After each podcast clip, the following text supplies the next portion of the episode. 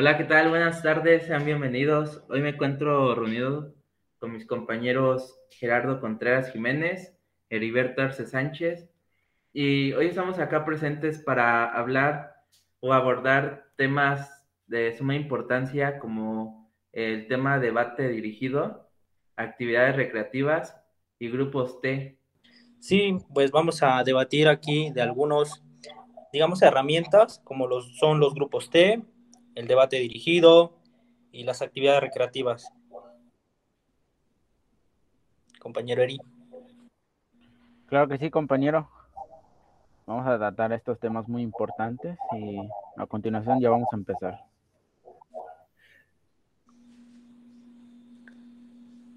Pues empezando por los grupos T, estos son principalmente grupos o sistemas sociales en los que las operaciones y el aprendizaje se enfocan apropiadamente a la conducta humana. Es decir, es una herramienta útil para detectar por qué el comportamiento de un individuo afecta a los demás miembros de la organización, ya sea positiva o negativamente. Yo les voy a hablar sobre las actividades recreativas. Estas actividades vienen siendo unas técnicas que no son orientadas hacia una meta específica e indirecto. Entre muchas actividades se pueden mencionar la música, este, juegos y este, atracciones, donde estos grupos pueden elegir actuar con sus objetivos principales puesto en un campo este, toda la, la recreación. Ok, muy bien, amigo. A continuación, vamos a hablar acerca del debate dirigido. Para empezar, ¿qué es? Eh, un debate dirigido más que nada es una técnica tradicionalmente de comunicación oral que consiste en una discusión de opiniones antagógicas sobre un tema o problema. Puede ser cualquier cosa. El debate es una discusión ordenada oral por la cual la dirige un moderador, por una extensión o también se denomina así cualquier tema de interacción. ¿Quiénes lo integran? Para empezar, debe de haber un director. También puede ser un coordinador. Además, también debe de haber un secretario, el que anota a todas las personas que van participando en el tiempo de intervención. Al igual que son muy importantes los participantes, que son los encargados de hablar del tema, objeto de debate así como también un moderador que representa de cada grupo a quien prepara el tema y quien concede la palabra en las participaciones. Ok, en la formación del grupo T, estos eh, se conforman no más de 15 personas. Para lograr el éxito de estos grupos se debe cumplir tres importantes requisitos. Deben ser estructurados de tal manera que el aprendizaje pueda ser transferido a la organización y estar atento a los resultados que está obtiene. Dentro de las actividades recreativas, es posible aumentar la creatividad del grupo, este, siempre y cuando éstas sean elegidas de acuerdo a los intereses y a las capacidades de cada integrante. En este método, o este método ayuda a la integración de cada individuo del grupo y proporciona oportunidades para el reconocimiento, mm, para que tenga una respuesta y nuevas experiencias.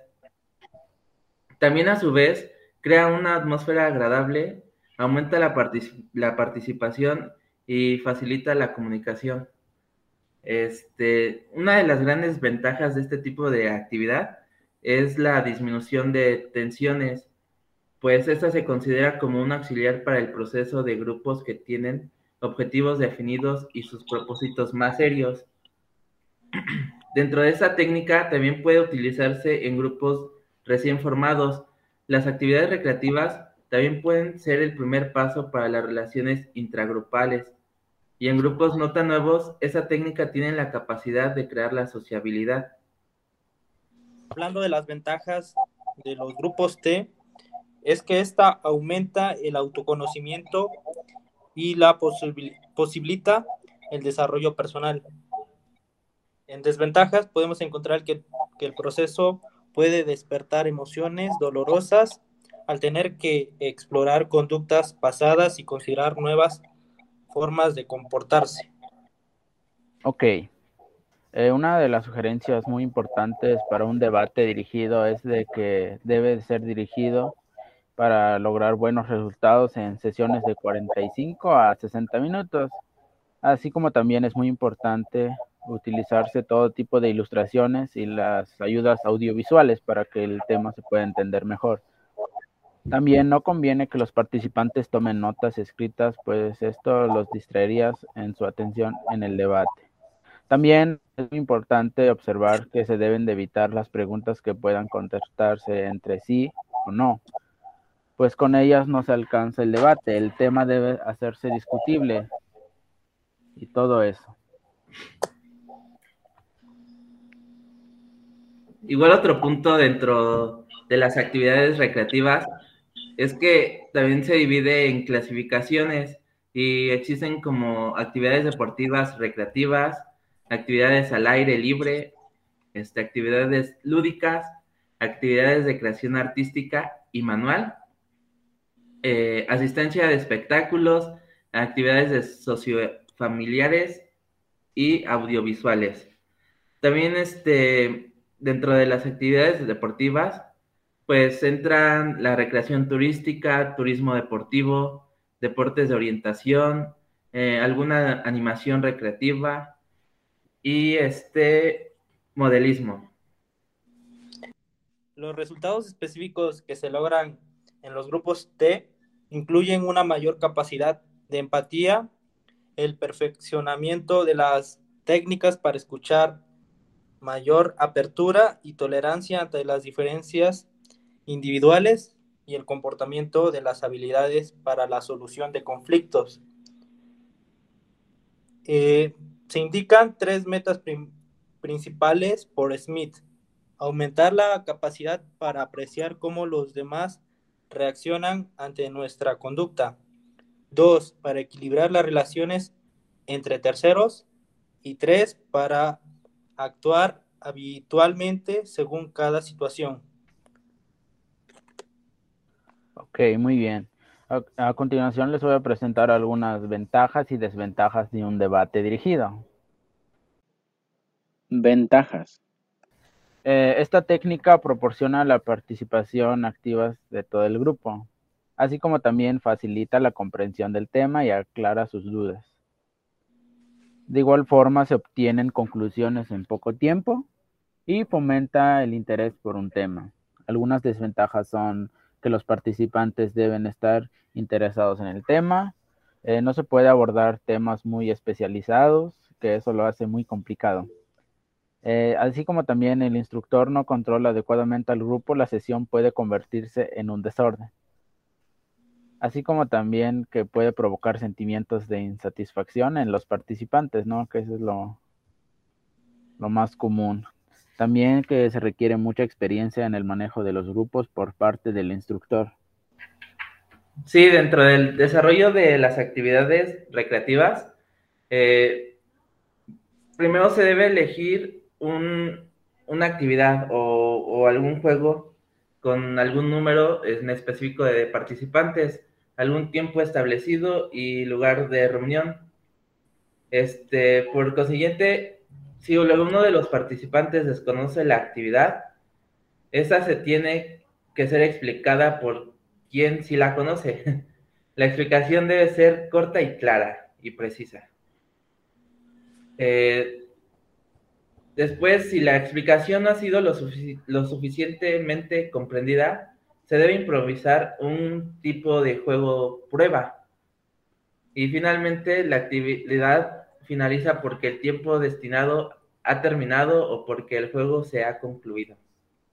Bien, este, ahora como cierre de, esta exposición, eh, yo quiero dar una pequeña conclusión, que las actividades recreativas este, siempre se obtienen, se obtienen múltiples beneficios, eh, como en tanto en la salud, que ayuda a mejorar la calidad de vida, crea hábitos de vida saludables, en el ámbito físico, eh, contribuye al desarrollo de capacidades físicas. En lo psicológico, eleva la autoestima, la autoconfianza y autoimagen, y sobre todo la seguridad. Y en lo social, disminuye los niveles de violencia y actos delictivos, fortalece la integración, de, la integración comunitaria y mejora las relaciones personales. Eh, se considera que en la actualidad el desarrollo de las actividades recreativas se concibe en dos formas, la personal y la educativa. Ambas se complementan para proporcionar placer y desarrollo integral de la personalidad. Por las características, variedad y beneficios de las actividades recreativas, se considera que estas contribuyen el medio principal del proceso de educación del tiempo libre para el desarrollo de los, de los conocimientos, habilidades, motivos o actitudes. También los comportamientos y los valores en relación con el empleo positivo del tiempo libre. Y ya en conclusión del debate dirigido, más que nada son técnicas dinámicas de un grupo que son técnicas de discusión verbal, con las cuales se pueden confrontar diferentes puntos de vista en un clima de armonía y de respeto, que eso es lo más importante. Asimismo, le permite a los usuarios desarrollar la competencia de, comunicación, que se esté en suma importancia así como también para ejercitar la pronunciación y la buena práctica y la coherencia entre su tono de voz, tus gestos y el uso de un lenguaje adecuado, en las cuales las personas que la practiquen pueden lograr muy buenos resultados en función a la práctica. Concluyendo, los grupos T pueden arrojar resultados positivos cuando se utilizan adecuadamente. Por ello, para lograr el éxito de estos grupos, se debe cubrir tres importantes requisitos a saber.